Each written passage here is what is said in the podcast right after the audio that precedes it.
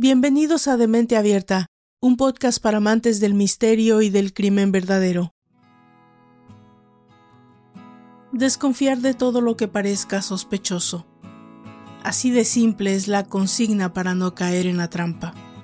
Desde una estafa presencial o telefónica o virtual, tan de moda durante la pandemia, hasta las maniobras algo más sofisticadas y cada vez más frecuentes ya que se diseminan por las redes sociales. Una de las funciones más populares de Facebook consiste en sugerir amigos, personas que quizás conozcas. Es la frase que resulta de una búsqueda realizada por misteriosos algoritmos. Pero muchas veces no tenemos idea de quiénes son y sin embargo las agregamos. Hace algunos años, ya con las redes en auge, no existían las herramientas y conocimientos que hoy tenemos a mano para detectar si un perfil es o no real. Y aunque todo a nuestro alrededor se está convirtiendo en virtual, todo, incluso el amor, lo digo por experiencia, a principios del 2010 no era tanto. Por otro lado, a finales de los 80 como a principios de los 2000 y después, ser un buen chico en un vecindario lleno de vicios y droga es difícil. A veces las familias deben tener una especie de radar que les permita monitorear todos los pasos de sus hijos adolescentes y eso dificulta las relaciones familiares. No pasa solo aquí en las comunidades hispanas en los Estados Unidos, pero en toda Latinoamérica y en muchas partes del mundo. Pasa con casi todos los hijos de inmigrantes hispanos en los vecindarios del este de Los Ángeles, en Queens, en Nueva York, en Chicago y en todas las ciudades de Estados Unidos, los jóvenes tratan de perseguir sus sueños, seguidos de un estigma heredado por sus padres. No hay equivocación aquí. No todo es miel sobre hojuelas en cuanto al sueño americano se refiere. Y a veces ese sueño puede desaparecer en un instante. El caso del que hoy trataremos es uno con una trama que contiene de todo un poco, pero sobre todo mucho de engaño, venganza, celos e ingenuidad y amor virtual, todo combinado en una mala decisión acompañada de maldad pura. Bienvenidos a la penúltima entrega de la cuarta temporada de Demente Abierta, dedicada a asesinos internautas. Yo soy Valdra Torres y esta es la historia de Manuel Tito Guzmán, el asesino del Facebook. Comenzamos.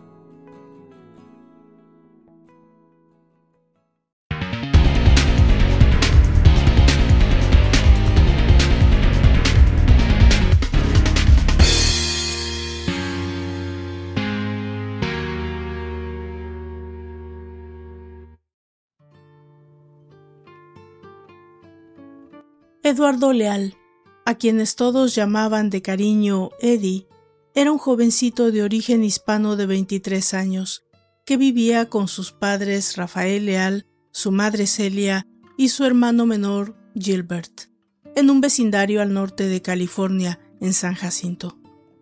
Como toda familia inmigrante en cualquier país del mundo, los Leal eran no solo trabajadores responsables, pero habían logrado, como muchas familias hispanas, un estatus económico estable y de respeto en la sociedad angelina.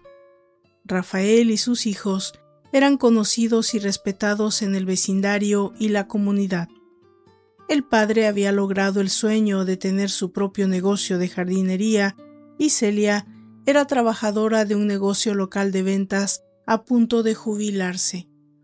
Ambos habían criado a sus hijos con la idea de lograr sus metas, y la de Eddie era la de ser un boxeador profesional. Aunque en un principio no era lo ideal que los padres hubieran querido, al final habían aceptado que al menos el deporte lo mantenía alejado de las malas decisiones, y eso era bueno para todos. Eddie era un jovencito bueno, amable, educado, en opinión de todos, amable en exceso, y tal vez un tanto ingenuo y confiado. Pero eso no es un defecto, ¿no es así? Para apoyar ese sueño de ser un boxeador profesional, los Leal convirtieron su garage en un gimnasio deportivo. Aunque todo comenzó con la idea familiar de entrenar, pronto el lugar se vio rodeado de jovencitos interesados en aprender técnicas básicas del deporte. Eddie pensó que eso le daba una oportunidad importante para la comunidad, ofrecer una alternativa, que los jóvenes eligieran aprender box en lugar de convertirse en cholos o gángsters. Eso era bueno, y fue bien acogido en el vecindario y por supuesto también en la familia.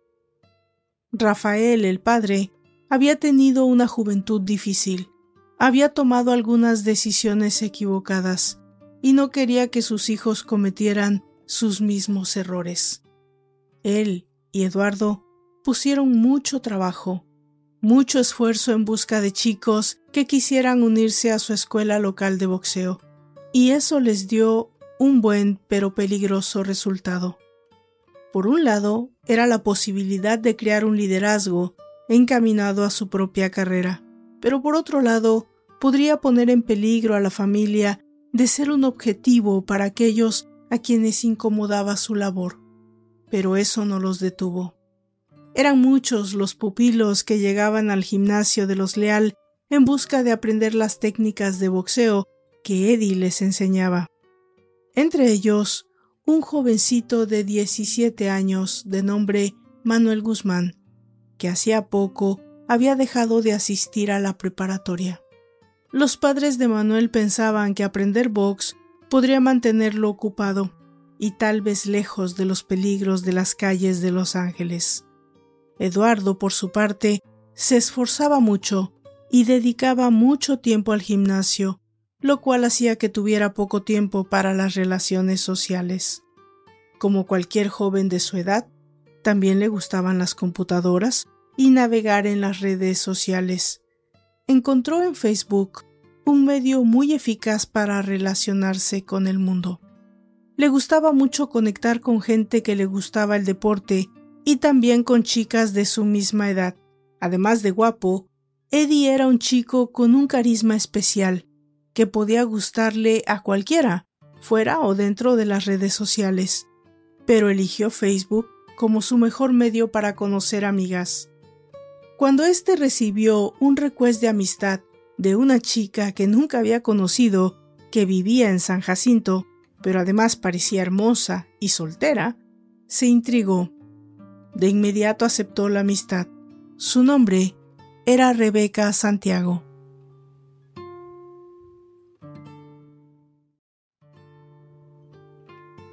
En poco tiempo ambos se encontraban chateando y compartiendo sus gustos y preferencias. Eddie pensó que Rebeca no solo era linda, pero además parecía una joven que no gustaba de salir a fiestas con cholos y gángsters, y eso le gustaba. Comenzó a interesarse en ella, a enviarle mensajes, a de alguna manera coquetear con la posibilidad de algo más entre ellos. Ella parecía también interesada, así que Eddie pensó que era una posibilidad perfecta. Eduardo para ese momento ya comenzaba a tener peleas profesionales, encaminadas a su promisoria carrera. Celia, su madre, pensaba que era una profesión riesgosa, que en algún punto él podría salir lastimado y no asistía a sus peleas, sin saber que el verdadero peligro estaba más cerca de su hijo de lo que ella se imaginaba. Conforme el gimnasio comenzaba a tener más apoyo local y la carrera de Eddie prometía, también los acosos por parte de algunos grupos de maras y gangs en el vecindario se acrecentaban. Pero esto no le quitaba el sueño a la familia. Habían crecido acostumbrados a esa dinámica en la comunidad. Mientras, el romance en línea con Rebeca Santiago iba mejor de lo que Eddie esperaba. Tanto que él estaba cambiando su perspectiva de la vida estaba pensando en hacer su mejor esfuerzo para calificar en pesos más altos en el boxeo y llegar al nivel de competencia que deseaba. Pero si eso no sucedía, quería casarse y formar una familia. Pero cuando éste le preguntó a Rebeca cuándo iban a conocerse, ésta reaccionó un poco extraño, o tal vez tímida. Pero igual, Eddie no iba a desistir. Esa chica realmente le interesaba. Mientras en el gimnasio todo parecía ir bien. El acoso por parte de los gángsters y los cholos persistía y ya comenzaba a incomodar a la familia.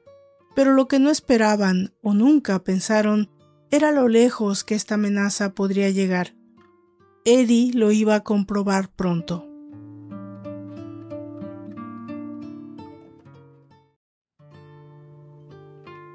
La mañana del 4 de mayo del 2011, Eddie se despertó para ir en busca de algunas cosas que necesitaban en la despensa familiar, pero se encontró con la sorpresa de que su auto no estaba.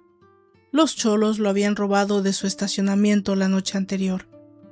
Este de inmediato llamó a la policía, quienes pudieron recuperar el vehículo en Long Beach, California, y los miembros de la Mara que estaban en él fueron arrestados, pero dijeron que Eddie se los había prestado. Eddie lo negó, por supuesto, y la policía les presentó cargos por robo de vehículo. Aunque tres habían sido arrestados en Long Beach, solo uno admitió el robo y fue sentenciado. Pronto los otros estaban en busca de venganza en las calles y acosando a la familia. Eduardo decidió seguir adelante con su vida a pesar de eso y se compró un nuevo carro. Tal vez porque en su mente tenía otro proyecto, y este tenía que ver con su novia en línea, Rebeca Santiago. Finalmente, y para su sorpresa, unas cuantas noches después del robo de su vehículo, ella le escribe y le dice que está lista para dar el siguiente paso y que quiere conocerlo en persona. Este le pregunta qué día puede ser y si quiere salir a comer algo o solo por una copa. Ella parece todavía indecisa y le dice que pronto le dirá cuándo y dónde. El 30 de mayo del 2011, Eddie recibió el mensaje esperado. Quiero conocerte esta noche. Este le pregunta si tiene un número de celular para llamarle y ella le contesta que no. Pero finalmente ambos convienen en verse en un parque cercano. Eduardo estaba emocionado, contento de tener un carro nuevo y poder conocer a Rebeca.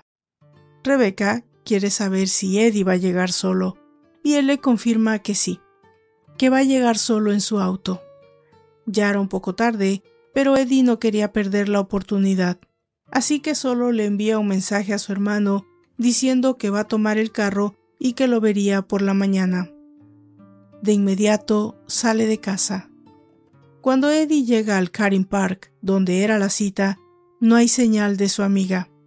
Da un paseo por el lugar y espera un rato, pero no hay señal de ella, así que decide regresar a casa. Cuando llega y verifica su Facebook, ve un mensaje de Rebeca preguntando qué ha pasado, que ella estuvo en el parque esperando por él. Él le contesta que dio tres vueltas al parque y no vio a nadie, ella le contesta que estaba afuera, pero que no pudo estar mucho tiempo porque el clima estaba frío y decidió ir a casa de su amiga.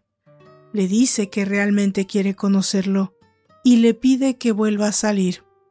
A este punto son casi las dos de la mañana, pero Eduardo piensa que tal vez no vuelva a tener la oportunidad con esta chica que realmente le gusta y sale de nueva cuenta al parque.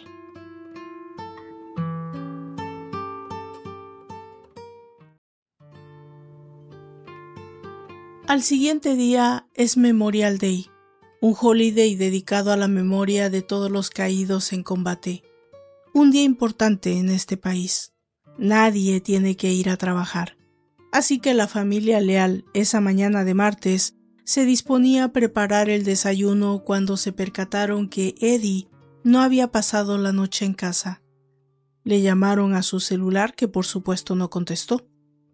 Gilbert de inmediato fue a buscarlo al gimnasio y después a manejar por el vecindario en busca de su hermano.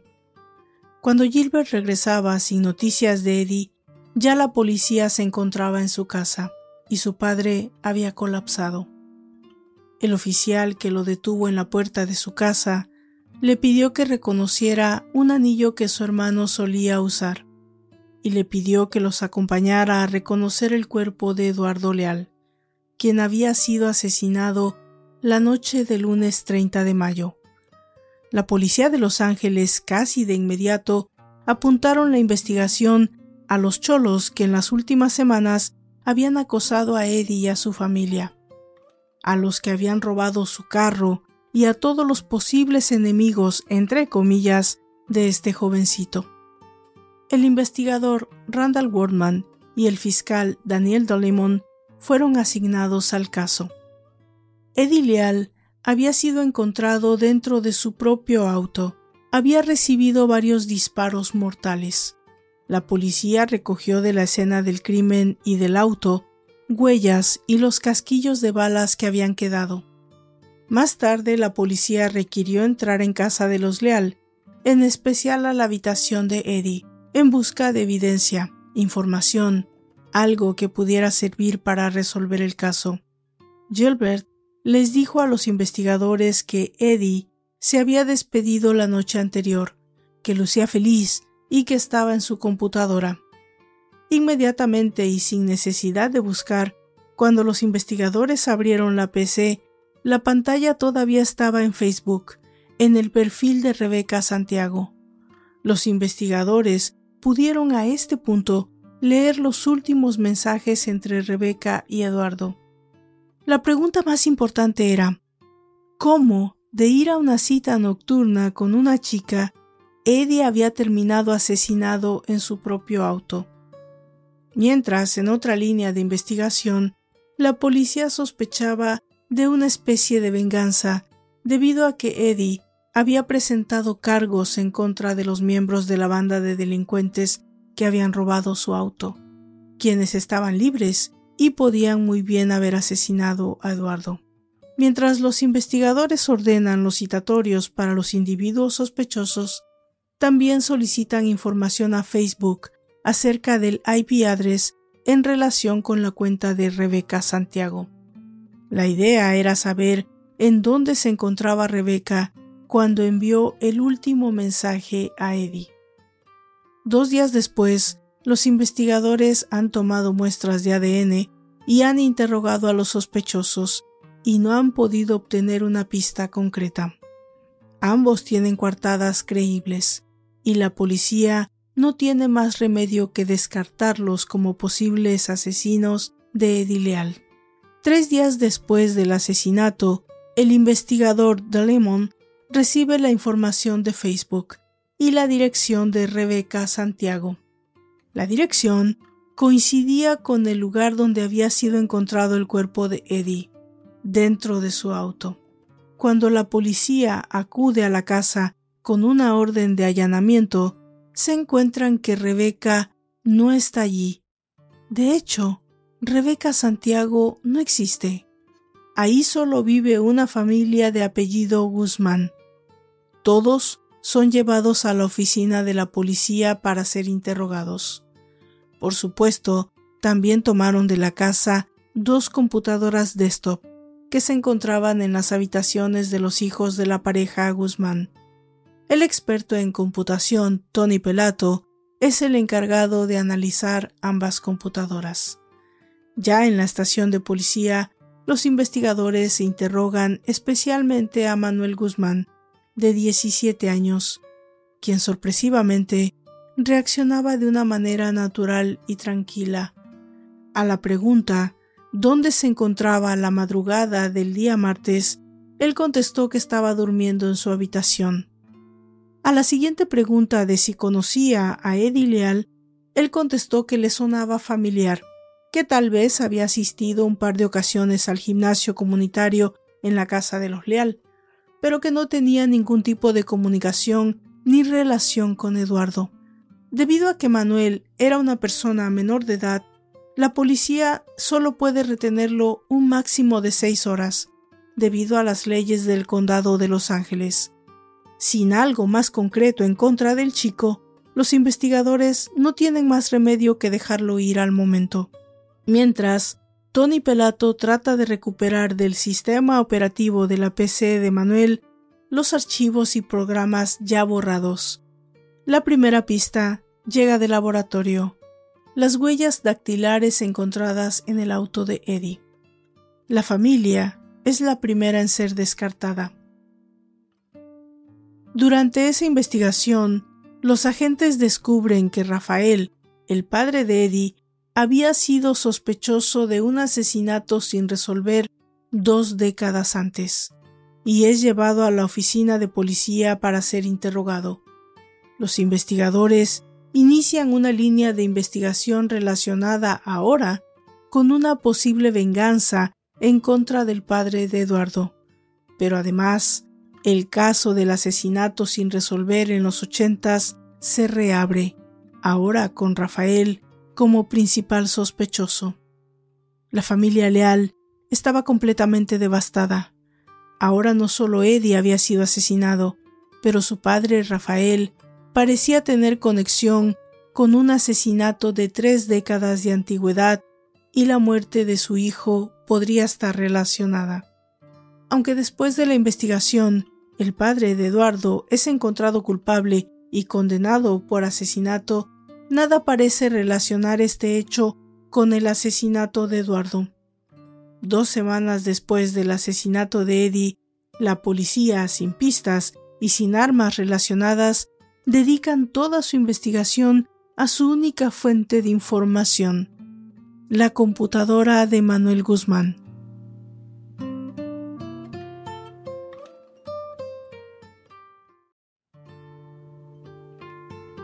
Después de meses de investigación, Tony Pelato, el especialista informático, es capaz de comprobar que la computadora de Manuel fue la fuente de los mensajes que Eddie había recibido de la persona de nombre Rebeca Santiago en mayo 30, el día del asesinato. La policía había encontrado el arma del crimen, una que no era pistola. La imagen utilizada para el perfil de Rebeca era una capturada de la red. No había más fotos de ella con familia o amigos. No había historia ni nada que la relacionara con contactos cercanos. Un dato importante en el primer interrogatorio y que fue crucial en la investigación es que cuando le preguntaron a Manuel si alguien más usaba su computadora, él admitió que nadie más. Era el único propietario y usuario del device. Cuando es llevado de nueva cuenta interrogatorio y confrontado con las fotos del perfil de Rebeca Santiago, su primera reacción fue de negación pero fuera de la posibilidad de que Manuel haya impersonado a Rebeca Santiago, la policía tiene claro que no tiene más pruebas en su contra y por lo tanto lo vuelven a dejar libre. Cuando el especialista Tony Pelato logra extraer toda la información relacionada con el perfil de Facebook de Rebeca Santiago, también puede comprobar los tiempos en los que los mensajes que situaban a Eddie cerca de la casa de Manuel, quien entraba y salía de su propio perfil y el de Rebeca para poder enviar mensajes, era nadie más y nadie menos que Manuel Guzmán. La noche del 30 de mayo del 2011, después de que Rebeca le dijera a Eddie que regresara al parque, también le dijo que su hermano estaría allí para dirigirlo a su casa. De esa manera, Manuel personificando también al hermano de Rebeca, pudo encontrarse con Eduardo en el parque y lo dirigió cerca de su casa. Todo esto también pudo demostrarse porque en la investigación del sistema operativo se pudieron recuperar unos mensajes que Manuel había enviado a unos contactos de una comunidad en línea con una foto del perfil de Rebeca Santiago. Este estito y este es el perfil de Facebook que utilizo para jugar con la policía. En abril 10 del 2012, la policía por fin puede arrestar a Manuel Tito Guzmán y hacerle cargos de asesinato en primer grado, casi un año después del asesinato de Eddie López, con la evidencia circunstancial que ningún otro caso de su tipo hasta el momento podía tener. ¿Por qué un jovencito de 17 años habría querido asesinar a Eddie López? Era una pregunta que los investigadores tenían que responder. Pero cuando se adentraron a todos los récords de las personas contactadas por Rebeca Santiago, descubrieron que este niño de 17 años era un sociópata, un extorsionador en línea, que había tenido muchos ensayos antes de convertirse en asesino. Tres hombres anteriores a Eddie habían sido víctimas de Manuel, pero no habían caído en la trampa tan fácilmente, porque de hacerlo habrían sido asesinados. Ryan Cervantes, de 18 años, quien por fortuna se encontraba estacionado en Hawái para entrenamiento militar. Daniel Quiñones y Héctor Astudillo, quienes también fueron candidatos para ser víctimas de Rebeca Santiago. Este juicio fue el primero en la historia judicial de los Estados Unidos basando toda su evidencia en datos de computadora, y el primero de muchos relacionados a la red de Facebook en el país y en el mundo. Manuel Tito Guzmán era un sociópata, un depravado que impersonaba a una mujer hermosa para establecer relaciones en línea con jóvenes y después asesinarlos. Lo intentó tres veces antes de lograrlo, y de no haber sido capturado, sin duda, habría sido un asesino prolífico. Irónicamente, terminó asesinando a alguien que quiso cambiar su vida para bien, sin más razón que su deseo de matar. Fue sentenciado a cadena perpetua.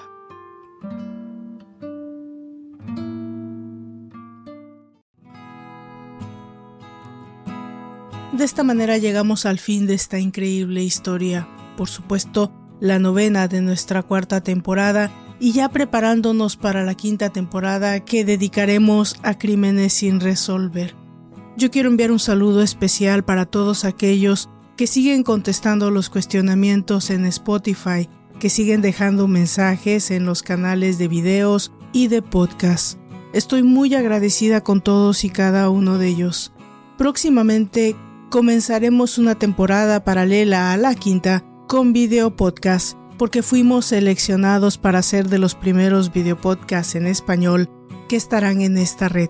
Yo estoy muy contenta por eso y agradecida con todos ustedes. Un saludo hasta Chile, hasta Uruguay, hasta Argentina y hasta México. Mi país de nacimiento, a Bolivia, a El Salvador y a Europa, en todos los países en donde escuchan de mente abierta. Muchas gracias por su apoyo. Yo soy Valdra Torres y nos vamos a encontrar de nuevo en el último capítulo de la cuarta temporada de Demente Abierta. Hasta entonces.